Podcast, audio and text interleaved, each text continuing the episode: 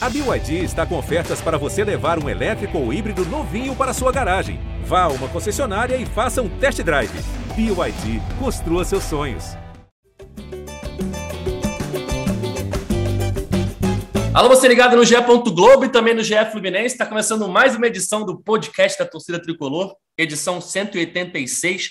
Eu sou Edgar Marcel de Sá e a gente vai falar sobre a primeira vitória do Fluminense no Campeonato Carioca, 1 a 0 sobre o Madureira lá em Volta Redonda. Fluminense que não tinha começado bem na competição, começou perdendo para o Bangu e agora conseguiu seus primeiros três pontos, 1 a 0 gol de John Arias, o colombiano. Fluminense vencendo o Madureira e conseguindo subir um pouquinho na tabela de classificação do Campeonato Carioca.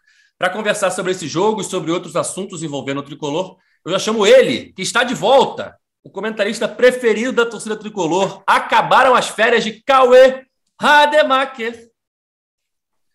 Tudo que é bom dura pouco, né, Edgar? Bom dia, boa tarde, boa noite a todos que todos os tricolores que estão nos ouvindo. Acabaram as férias e a gente já se depara com o futebol horroroso do Fluminense. Já está me dando saudade de quando não tinha jogos.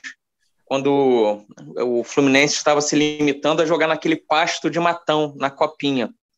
Eu estava sendo feliz e não sabia, porque um início de ano muito, muito ruim, é, que eu esperava muito mais, apesar de serem só dois, os dois primeiros jogos, mas essa impressão inicial desse Fluminense 2022, que criou tanta expectativa, para mim, por enquanto, está sendo uma decepção. Vamos conversar sobre isso.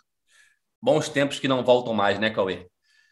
Continuando nossa é, escalação. É, foi, foi mal, não volto. Aquele pasto de matão já estava até simpático, cara. Tava, tava até gostando daquele grama. Era nosso alçapão e a gente não sabia. Saiu de lá foi eliminado, né?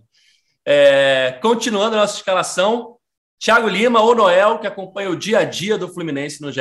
Globo. Tudo bem, Noel? Fala, Edgar. Fala, Cauê. Fala todos os tricolores. É, o, o Cauê falou tudo que é bom durar pouco. Por isso que o Campeonato Carioca, para mim, sempre parece uma eternidade, cara. Enfim, é, o Fluminense não podia ter sido pior, né, do que foi na estreia, difícil piorar. Então ontem deu uma melhorada de fato, mais no segundo tempo, mas ainda tem muita coisa aí que esse time precisa evoluir, encaixar. A Bel ainda vai ter muito trabalho. Vamos falar desse jogo então? Vitória por 1 a 0 sobre o Madureira. Fluminense subiu ali para a quinta posição no Campeonato Carioca com três pontos. Colou ali no pelotão de cima, né? Já que Vasco, Flamengo e Botafogo estão com uma vitória e um empate, com quatro pontos. Então o Fluminense está coladinho ali com três pontos, logo atrás deles. É, e nessa vitória sobre o Madureira, a gente viu uma evolução, óbvio, como a gente já falou aqui, não tinha como ser pior do que aquela estreia. Mas o primeiro tempo, mais uma vez, não foi tão bom. O Fluminense não jogou bem na primeira etapa, teve uma outra chance, mas foi pouco. É, no segundo tempo, aí sim, o Fluminense conseguiu criar mais. O Abel fez uma mudança estava todo mundo esperando depois que viu a escalação, né? Que era a entrada do Natan. O Fluminense jogou o primeiro tempo sem um homem de criação e não criou. No segundo tempo, com a entrada do Natan no lugar do Iago, melhorou um pouco essa questão. O Fluminense teve mais oportunidades. Na parada técnica, ele fez outras mudanças, botou o Arias, botou o Cano, e o Fluminense conseguiu fazer uma boa atuação no segundo tempo, principalmente em comparação com as duas, eh, dois tempos contra o Bangu e o primeiro tempo contra o Madureira. Vitória por 1 a 0 E eu queria a análise dele, Cauê Rademacher. O que, o que só você viu de Fluminense e Madureira, Cauê? Olha, eu, eu levava fé nesse esquema 3-5-2. Quando, quando o Abel veio, já tinha o Felipe Melo contratado. Eu, eu, a gente, eu acho que até chegou a falar nisso aqui. Ah, ele vai, vai usar o Felipe Melo como um terceiro zagueiro eu levava fé que pudesse dar certo, porque o, o Abel já armou times assim, o Internacional dele já jogou assim na, na década passada, quer dizer, retrasada. O Fluminense mesmo, em 2005, ele acertou aquele time quando ele recuou o Marcão, uma espécie de terceiro zagueiro de líbero ali, e o time voou. Só que aquele time tinha laterais ofensivos que funcionavam no ataque, sabiam atacar, que era o Gabriel e o Juan a melhor fase da, da carreira do Gabriel ali. É, para começar, está dando errado por alguns motivos. É, para mim, ficaram três zagueiros muito lentos: o Felipe Melo, o Nino e o David Braz. O, eu, para isso ter chance de dar certo, eu já mexeria de cara no David Braz e colocaria o Lucas Claro, que pelo menos é um zagueiro com mais mobilidade, com mais velocidade.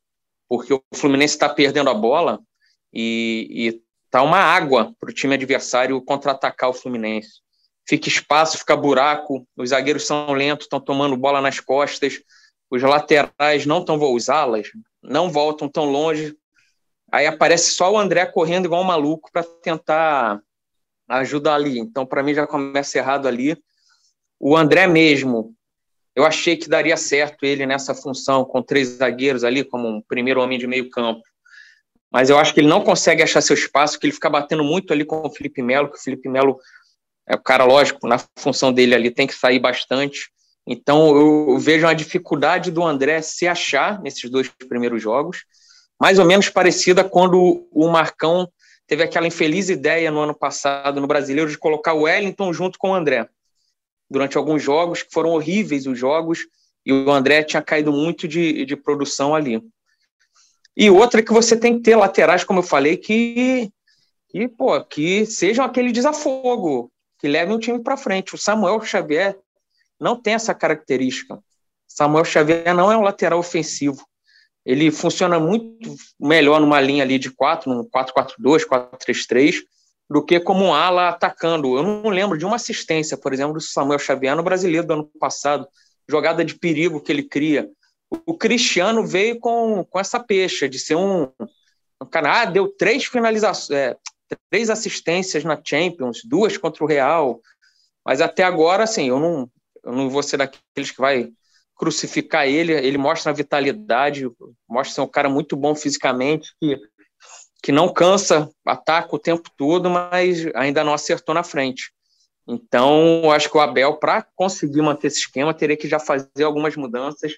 Uma, para mim, seria centrada no Lucas Claro, a outra, achar uma função para o André, uma posição em campo, André Felipe Melo, e eu testaria, como a gente não tem um ala direito ofensivo, de repente o Calegari, porque o Calegari é um cara que já mostrou que sabe jogar no meio campo, foi assim na base, foi assim na melhor atuação dele com a camisa do Fluminense contra o Internacional no ano passado, que ele jogou no meio campo. Aí, de repente, ele pode ser, aí depende do Abel treinar, ajustar aquele ala que, que vai construir mais por dentro, deixando a ponta aberta, o corredor aberto para o Luiz Henrique no mano a mano, e na hora de voltar para marcar, o Calegari volta e ocupa aquela posição. Mas aí depende do Abel, porque senão está fadado ao fracasso esse esquema do, do Abel. Além do Calegari, pode ser o Iago também, né, Cauê? Nessa ponta, nessa ala direita ali. Pode.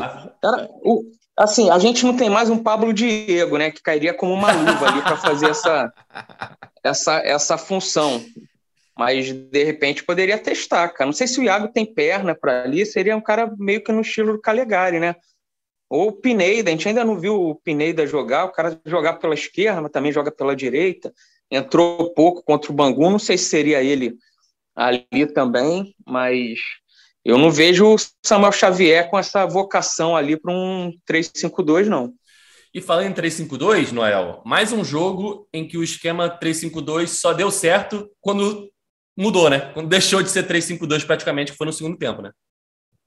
Pois é, eu concordo bastante com o que o Cauê falou, e, e acho que, que. Ontem, apesar que não foi 3-5-2, né? Ontem foi um 3-4-3, né? Que o Abel fez, consegui, deixou os três. Desculpa, Noel, eu queria entender também. Eu fiquei falando uhum. muito de 3-5-2, 3 zagueiros, mas no primeiro tempo eu não consegui entender qual era o esquema que o Fluminense estava em campo.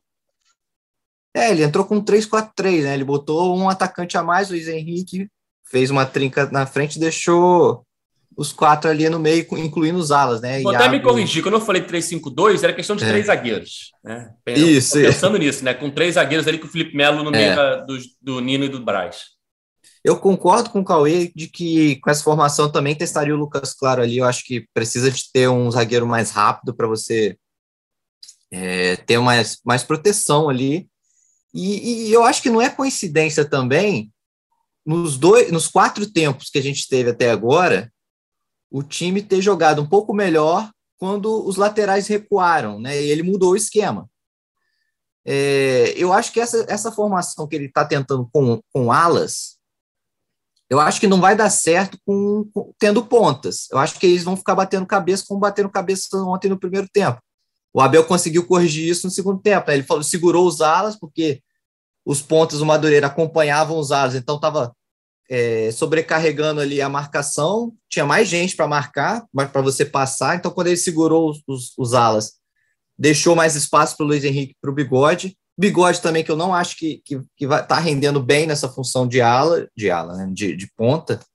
É, apesar de ter melhorado no segundo tempo, mas ele melhora justamente quando ele passa a jogar mais perto da área, né? Ele cria, tem uma chance clara de gol ali que ele finaliza por cima e depois ele cria a jogada do gol do John Ares. Eu acho que é um, um, um problema assim. Você tendo alas, o ideal seria você não ter pontas, ter dois atacantes para você dar essa profundidade para os alas. É, é curioso. Eu, eu, eu, vocês falaram aí, né? Eu também acho que os alas também que o Fluminense tem hoje precisaria ter, ter alas mais ofensivos. Não acho que o Samuel Xavier entrega isso. O Cristiano ainda é cedo para a gente avaliar, concordo. Acho que ontem ele melhorou em relação à estreia, mas também acho que ainda precisa ter mais confiança. Acho que ele ainda não, não rendeu que, o, que o, o, o sistema pede. Né? E eu, por exemplo, nesse, nesse esquema de se for 3-5-2, poderia ser o Pineda ali na direita, mas poderia ser o Luiz Henrique tendo ala se você jogar com dois atacantes. Aí você joga com ou o Fred e o Bigode de segundo atacante, ou o Cano e o Bigode de segundo atacante. Eu acho que o Abel ainda vai bater muita cabeça aí para formar esse esquema. É sabe, sabe o que me. Fala, Foi mal, Edgar. Não, o que me preocupa é porque o Fluminense tem um jogo de Libertadores daqui a 20 dias, né? Praticamente. Isso. Sim. Contra o Milionário lá na, lá na altitude. O Fluminense entrar com, com esse time que começou contra o Bangu ou contra a Portuguesa, o Fluminense está frito lá, cara. Madureira. Porque você vai jogar na altitude, o Fluminense vai ser melhor tecnicamente, mas outro time vai vir para a correria. A altitude é complicada, a altitude um pouco menor que a de Quito, sabe? O, e é um time muito lento, cara. Eu não, eu não vejo o Fred jogando na altitude. É, um, o Fluminense indo encarar um jogo de ida com essa formação, com o Bigode Fred na frente, o Iago, David Braz, Felipe Melo, sabe? É um time muito lento, sem mobilidade, que não vai conseguir ficar com a bola e, e vai ficar dando chutão, chutão, chutão, é, rezando para achar um jogo, no, um gol no, numa bola parada. O, isso que o Noel falou do, do Bigode, cara, eu acho que o Bigode melhorou bem no segundo tempo. Primeiro tempo, ele foi pior do time. Segundo tempo, ele melhorou bem, ele jogou mais perto da área e eu achei desnecessária desde o início a contratação do Cano, porque eu acho que o Bigode poderia ser um cara para jogar ali no lugar do Fred, para te dar mais mobilidade. Você teria o Fred ou o Bigode John Kennedy, sabe? Que seria um, o Bigode joga de nove, que daria mais mobilidade perto da área, porque ele não vai voltar para marcar. Se mudar o esquema, botar um 4-3-3, como era no ano passado, você vai ter que ter o Bigode voltando para marcar o, o de auxiliar de lateral vai matar ele, não vai dar certo. E o Luiz Henrique é a mesma coisa, tem que deixar o Luiz Henrique com espaço. Então, é muita coisa para o Abel arrumar aí. A expectativa é que nesses 20 dias, Cauê, o Abel tenha as oportunidades nos jogos de fazer as mudanças, de ver as melhores opções para escolher o melhor time, né? Porque parece muito que o melhor time está longe de ser encontrado ainda, né? Pelo menos esses dois times que foram titulares nesses dois primeiros jogos, não sei se é o ideal para enfrentar o Milionários, não. Eu também acho, está longe de, de achar. E a minha esperança é que o Abel dê um estalo igual foi em 2005, para quem lembra. O Fluminense começou o campeonato apanhando de todo mundo, quase foi eliminado na primeira fase da Copa do Brasil. E o Abel achou o time depois ali. O Fluminense jogou muito bem. Vamos ver o, o que, que, vai acontecer.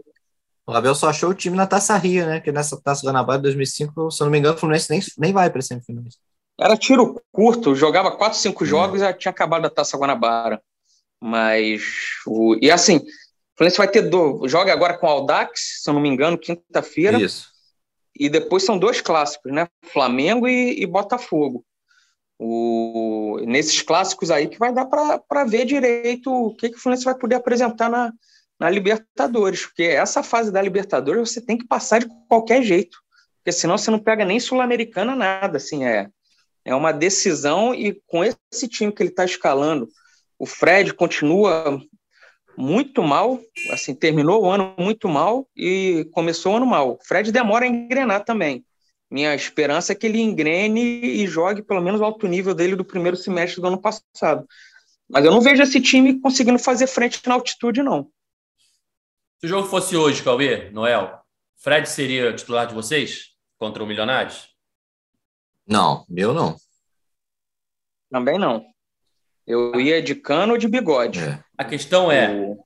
é, o jogo não é hoje, tudo bem. Mas se até lá tiver essa mesma situação, vocês acham que o Abel deixa o Fred no banco num jogo desses? Eu acho que não. Acho. Eu também acho que não. É, assim, mas o, eu achava que o Abel, a gente não sabe como é que vai ser agora contra o Dax e os clássicos. Ele começaria o Carioca dando a revezada também no, no time, né? Porque, cara, se o Fred jogar todos os jogos, ele não vai aguentar daqui a pouco. Nem ele, nem Felipe Melo, nem o William. Eu achava que ele ia dosando, sabe? Joga o primeiro jogo, o time que ele acha ideal. Aí, beleza. No segundo, ele bota outros caras. Aí, no terceiro, ele volta para aquilo que ele acha ideal. Aí, sei lá, pega os dois clássicos, joga Flamengo com ideal, Botafogo já dá uma segurada para chegar bem fisicamente também contra o, o Milionários. Mas eu não. Eu acho que ele escalaria. Se fosse hoje, o Fred jogaria lá na altitude ou aqui no, no Brasil. Mas eu não, não usaria, não. O, eu acho, Cauê, que o Abel deve começar a revezar nesse próximo jogo aí, no Aldax que eu senti que ele vai começar a mesclar isso, até para ir, ir com força máxima no, nos clássicos, né? Dar um descanso. Vamos ver se isso vai se confirmar. É, eu acho que tem que fazer isso sim. Pô, ignora o resultado, sabe? É o Carioca, que o Fluminense já ganhou mais de 30 vezes. E tem que mirar, são. Tá bem preparado nesses clássicos para saber o que, que vai poder apresentar na Libertadores. Estava olhando aqui a coletiva do, do Abel, Noel e ele falando. Vocês não participaram do último podcast, mas a gente falava justamente sobre a questão da. É, o Gabriel bateu na, na tecla de que o Abel mudou o 352 no intervalo já contra o Bangu. E que se era uma, uma ideia dele, ele tinha que manter. Ele não podia é, mudar tão rapidamente por causa de uma necessidade de vitória numa primeira rodada de Campeonato Carioca. Ele deveria insistir. E aí eu falei, tudo bem, mas cada jogo é um jogo, cada adversário é um adversário, ele percebeu que não estava dando certo e mudou. Enfim, depois do jogo o Abel fala sobre isso, né? Cada jogo é uma história. O Madureira, no tempo técnico, saiu do 4-2-3-1 para três zagueiros com jogadores de lado, laterais extremamente ofensivos. O Iago vinha fazendo um jogo bom, mas pegou amarelo. E no segundo tempo, o Madureira ia buscar o contra-ataque. Uma falta tática, ele poderia pegar no segundo cartão. O Natan entrou bem. Nós tivemos certa dificuldade, mas gostei dos três atacantes. Enfim, ele falou que cada jogo é um jogo. E sobre a entrada do Natan, que quando saiu a escalação, a gente viu o time sem o Natan, muita gente não entendeu, achou que ia ficar sem criação e ficou mesmo, né? Tanto é que quando o Natan entra, o Fluminense sobe de produção. Ficou, ficou. Eu, eu, eu achei que o Abel, eu, eu, concordo com vocês que ele, o Abel não, não. A convicção dele acabou rápido, né? Na estreia, no 3-5-2. Ele mudou, nem foi no intervalo, não. Antes mesmo, depois que ele tomou o gol, ele já já deu uma recuada nos laterais, deu um adiantado no Felipe Melo, ele já mudou, jogou 13 minutos, 15 minutos com, com o 3-5-2 dele e depois já foi mudando. Eu achei que dessa vez, esse foi um, um, um, dos pontos dele, que ele aprendeu, né, digamos, entre aspas, da estreia, que foi dar mais tempo à formação. Ele entrou com uma formação, manteve ela até o intervalo, inclusive no segundo tempo ele só trocou a peça, né, que para funcionar melhor, que entrou o Natan no lugar de Iago. É, eu acho que me preocupa essa declaração do Abel de, de ele ter tirado o Iago não para colocar o Natan para tentar uma criação melhor, mas tirou só porque o cara tinha amarelo e ficou com medo de perder um jogador expulso.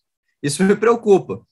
Eu acho que essa formação, por exemplo, ontem, é, todo mundo esperava o Natan ali, né? O time precisava de ter um, um, um meio armador, ainda mais contra um adversário que vai jogar na retranca. Eu acho que essa formação com o Iago nessa função do Natan pode até caber quando você vai enfrentar um Palmeiras, um Flamengo, um time que vai vir para cima de você, você vai precisar marcar mais e, e tentar sair no contra-ataque. Pode ser que funcione melhor assim com o Iago nessa função. Mas ontem, totalmente, contra um time totalmente retrancado, a opção tinha que ser o Natan, né? Para você ter um armador. É, isso me preocupa. Não sei se o Abel te, teve essa visão de eu preciso ter alguém ali, o Iago não está dando certo para criar, ou se foi só pelo cartão mesmo. É, ele já tinha mexido no. A mexida dele no Felipe Melo na estreia, o Felipe Melo também já tinha cartão, né? Quando Sim. ele tirou no intervalo. Verdade. Mas eu acho que a, às vezes o Abel pode falar isso para continuar dando moral para o jogador, sabe? Mas o, o Natan, você vê como o time melhorou com a entrada do Natan ali no, no segundo tempo. Ele deu duas bolas ali que o Bigode perdeu o gol, mas foram duas bolas que a gente não viu ninguém perto de fazer no primeiro tempo. Ele, ele puxou tabela, passes curtos. O, o William melhorou muito com a entrada do, do Natan. O Natan melhorou muito o time e é o único meia, né? Acho que só tem ele e o Ganso. Então, é, cara, o, o Natan... Ganso que nem foi relacionado. É, ficou fora. Eu foi o Arias agora. que fez o gol. É, eu ia levantar agora um tema Felipe Melo, que eu queria a opinião de Cauê sobre a atuação dele, mas eu vou deixar passar por quem chegou no assunto Ganso, né?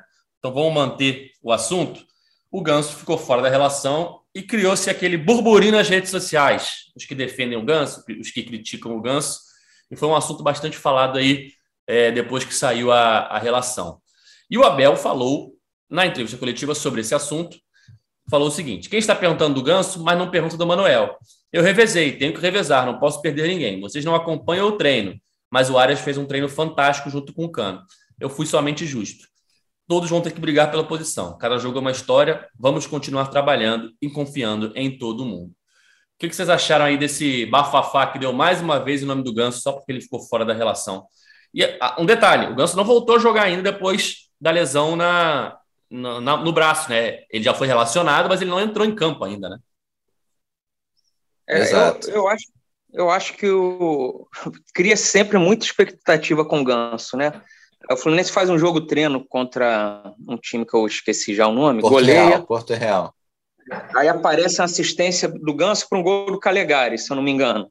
Isso. Aí, pô, ficou aquele corte daquele vídeo todo mundo repetindo que passe, que passe, e fica sempre, eu acho, com aquela esperança que o Ganso vai entrar e, e vai fazer isso nos jogos. Ele não teve ainda uma regularidade positiva no Fluminense. O melhor ano dele, para mim, foi o ano que ele chegou, que foi 2019, que ele, ali com o Diniz e depois com o Marcão, ele atuou em praticamente todos os jogos e teve seus altos e baixos. E depois ele não perdeu espaço para o Nenê, ficou na reserva e não conseguiu mais ter uma sequência. Mas, cara, eu vou dizer que eu não sou um fãzaço do, do Ganso, não. Não acho que o Ganso vai resolver problema de meio campo. Mas, cara, para você ter no banco, se ele estiver treinando bem, aí depende, toda semana a gente não tem menor acesso aos treinos. Mal se tem entrevista coletiva hoje em dia, né? E é tudo virtual. Então, não sei como o Ganso está, mas fica na esperança de ainda mais um jogo contra esses pequenos do Rio. De repente você pode ter um Ganso no banco, tá um empate, tá aquele aquela retranca, às vezes ele vai achar um passe. Eu acho que essa ausência também do Ganso aí deixa claro, né, até pela resposta do Abel, que o Ganso não está treinando bem. Né, que o Ganso, que aquele, aquela assistência aí contra o Porto Real no jogo treino foi exceção. O Ganso não vem fazendo por merecer é, sequer estar tá no banco. E quando teve, né, até na estreia, ele sequer entrou, com o time perdendo. Então, acho que o Abel deixou claro isso, até mesmo para a torcida que se empolga, está esperando ainda alguma coisa para o Ganso. E o, e o John Arias, que foi o cara escolhido para o lugar dele, fez o gol e, assim, entrou dando um, um gás bom ali. Eu gostei da, da entrada dele. O time, o time ficou muito mais mais veloz, com mobilidade, quando entrou o John Ares, o Cano, junto com o Luiz Henrique e o, e o William, sabe? Foi, para mim, o melhor momento do Fluminense ali. Saiu o gol e chegou, o Fluminense chegou a ter outras chances ali, o time melhorou bem. É, o, o, time surpreendido de não ter o Arias na relação do primeiro jogo, porque ele termina o ano bem. Ele termina a última temporada bem, é, foi titular no último jogo, enfim. Estava jogando bem, me surpreendeu ele não estar na primeira relação. E aí ontem ele aparece, reaparece, né? E entra bem e faz o gol da vitória. O goleirão ajudou no gol? Ajudou. Acho que o goleiro até falhou no lance. É, Mas foi. o Fluminense, no segundo tempo, como a gente já bateu aqui na tecla, criou muitas chances. É, pressionou a série de bola do Madureira, roubou bola na série de bola e criou chances dessa forma. Enfim, e o Arias ajudou bastante nessa entrada. Mas eu queria saber de vocês a opinião sobre a atuação de Felipe Melo, que no primeiro jogo não foi tão bem, acertou alguns lançamentos, desarmes, mas ele falha no gol que dá a vitória ao Bangu. Contra o Madureira foi uma atuação bem mais segura, né, Cauê? É, eu gostei do, do Felipe Melo. É outro cara que gera muito debate, né? o pessoal que foi a favor da contratação, quem foi contra. Hoje em dia, tudo assim no Brasil. O, e, e aí vira, né, Cauê? É, vira um fla-flu. Aí parece que a pessoa seca o Felipe Melo para errar e falar que eu avisei e aos outros qualquer coisa. Tá vendo? Deu carrinho, salvou. Mas eu achei a partida dele ontem boa. Ele é um cara que vai ter que. Eu não quero ele como zagueiro num 4-4-2, por exemplo. Eu acho que ele vai ficar muito exposto. Ele é um cara que vai ter que jogar assim, ou de líbero ou como primeiro volante. E ali é mais protegido, sem ficar muito mano a mano, mas ele, ele ganha muita dividida, ele, e ele tem uma bola longa boa, sabe? A inversão de, de jogo boa, eu acho que pode ser útil para ligar o, um Luiz Henrique na, na ponta. Eu gostei ontem da atuação dele. É o segundo jogo só também, mas eu, eu não tinha achado ruim a contratação, não. E ontem achei, achei ok a, a atuação dele. Eu gostei também, gostei da atuação do, do Felipe Melo ontem. Achei que foi, foi bem raçudo, sabe? Até com isso ele, tá, ele conquista a torcida, né? Não sei se na, na transmissão vocês conseguiram perceber, mas eu estava lá no, no estádio ontem. Logo no início, primeira dividida, que ele já ganha, entra na raça, recupera a bola, faz, sai jogando bem. Ele pegava a bola, a gente já ouvia a torcida. Uf, uf, uf, Não sei se vocês conseguiram perceber isso na transmissão. Mas ele tá com a moral. A moral não foi abalada pelo erro na estreia. É, ele teve um erro parecido né, no segundo tempo, que ele perde uma bola ali e dá um contra-ataque para o Madureira, mas que não, não resultou em gol. Mas, mas o saldo achei bem positivo dessa estreia, dessa, dessa estreia não, no segundo jogo dele, mas foi contou como estreia, vai. Depois daquele erro na estreia que jogou pouco, acho que ontem contou como estreia para ele. É, esses erros até, não só dele, mas, pô, às vezes você vê o William, quando está tentando tabela, não dá certo. O Luiz Henrique vai tentar um drible, não deu certo é muito também que é o segundo jogo só, né, da, da temporada. Tem que ir devagar. O que assusta mesmo, para mim, nesse, nesse começo, é a formação, a forma como o Abel está armando o time, deixando muito buraco, ficando um time muito vulnerável atrás, lento. Isso que eu não que eu não estou gostando nem um pouco. Teve um lance do Felipe Melo que virou meme, né, no Twitter depois do jogo. Foi aquela trombada com o Rafinha, que ele chega numa dividida e isola a bola e dá uma bundada no Rafinha, digamos assim. Porque logo, de, pouquinho antes, o comentarista estava falando que o Felipe Melo não tinha mais a mesma velocidade de antes. Obviamente não tem, né? É, quando ele era um garoto. Mas nesse lance, foi segundos depois desse comentário, ele dá a, a, a dividida no Rafinha, ganha a bola, né? Só que a bola é espirrada, fica com Madureira e ele volta correndo bem rápido para a defesa para recompor. Então, assim, é, é, uma, é um jogador que tem uma idade avançada? Tem. Que recebe um salário alto? Sim. Uma posição que talvez não fosse a, a principal para reforçar, né? Que tem bons volantes do Fluminense? Sim. Mas, depois da falha no primeiro jogo, a gente tem que ser justo e falar que ele teve uma boa atuação ontem e que vamos ver, né? É, é cedo ainda, né, Cauê? Para já decretar que alguém deu certo e que alguém deu errado, né? Eu acho. Tanto o caso do, do lateral esquerdo, do Cristiano, que Exatamente. fez uma estreia muito, muito ruim contra o, o Bangu. Ontem, óbvio, em relação ao jogo contra o Bangu, já melhorou, mas mesmo assim, muito abaixo do que se espera dele, até porque ele chegou com a expectativa muito alta pelo preço que o Fluminense pagou nele. Ele vai ter que conviver com isso. O Fluminense desembolsou 9 milhões de reais, é um clube com pô, seríssima dificuldade financeira, você fica esperando, então, que o cara seja o dono da posição ali. Porque, por enquanto, ele ainda não jogou, por exemplo, no nível do que o Marlon encerrou o Campeonato Brasileiro. Até a pergunta que eu quero fazer aí para o Noel: o Marlon é carta fora do baralho, porque o Marlon encerrou bem o campeonato, surpreendeu a, a mim, a muitos torcedores. E, pô, teve uma regularidade boa ali no, na reta final do Brasileirão. É um cara que estava cruzando bem, fez vários gols do, dos pés dele. É, é um cara que bate escanteio, falta lateral muito bem. Eu acho que isso é fundamental. Ainda não vi esse jogador no Fluminense esse ano, que, que vai ser aquele dono da bola parada para o Fluminense fazer gols de cabeça, principalmente na Libertadores, cara. O Fluminense está com esse esquema, então, com três zagueiros, tem um time alto, com bons cabeceadores, tem o Nino, Felipe Melo, David Braz, o Fred, o Luiz Henrique é um cara alto, que, que aparece bem, dá uma casquinha na bola. É, o Fluminense, você ganha muito jogo assim, principalmente na Libertadores, cara. E eu queria saber por que, que o Marlon nem banco pega. O Fluminense tem quatro laterais esquerdos, é uma coisa que eu não consigo, não fecha na minha cabeça. Noel, consegue dar uma luz? Cara, o, o Marlon perdeu de fato o espaço total com essa chegada do Cristiano e do Pineda, né? Por mais que o Pineda esteja ali de. Falou né, na entrevista coletiva que o Abel pediu para ele ser lateral direito, pelo menos por enquanto. É, o, o, o, Paulo Angione, né, na entrevista para a gente há umas duas semanas atrás, falou que tinha expectativa do Danilo Barcelos sair, né? Só que isso não foi confirmado até agora. Acho que o Fluminense ele vai tentar ainda se livrar ou do Barcelos ou do Marlon, e está esperando chegar a proposta do Marlon, mas não chegou nada até agora. Né? É, e o próprio Marlon, pelo que a gente sabe, também ficou insatisfeito que o Fluminense contratou dois jogadores para a posição dele, acabou o ano titular, é, então ele perde espaço, perspectiva de espaço.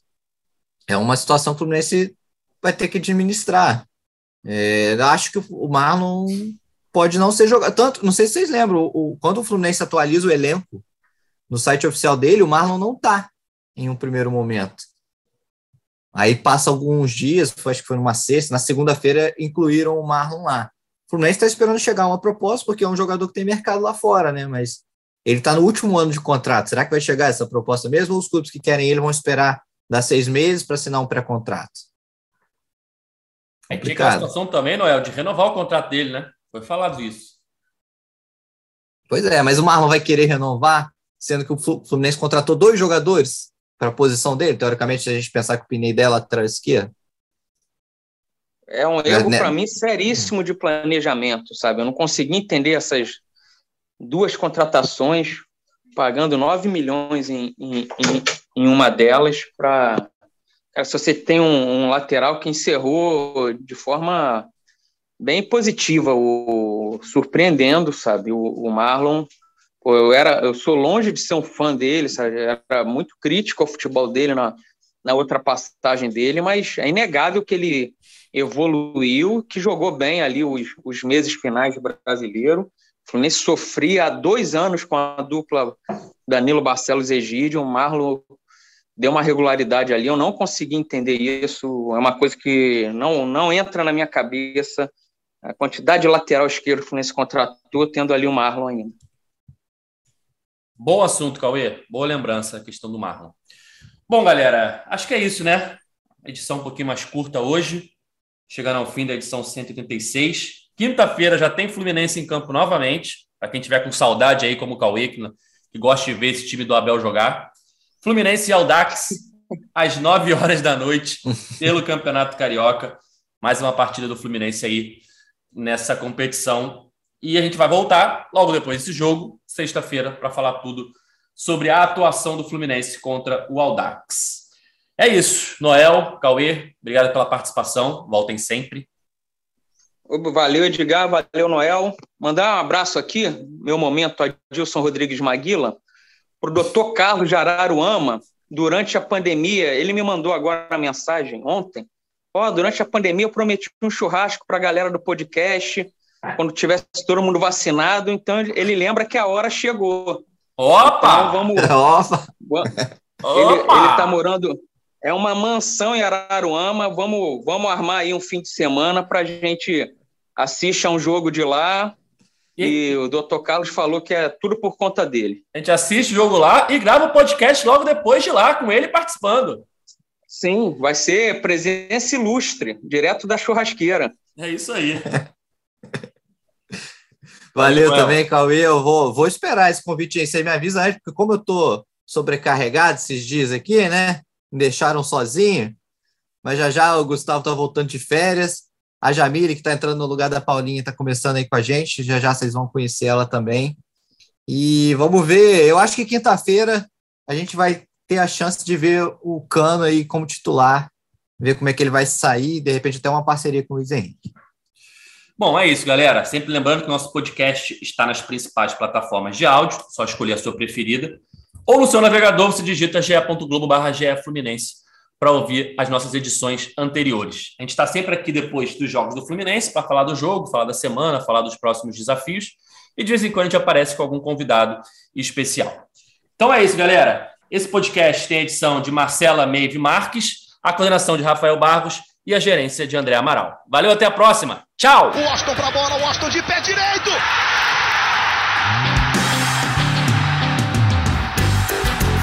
O podcast sabe de quem? Do Flusão, do tricolor das Laranjeiras.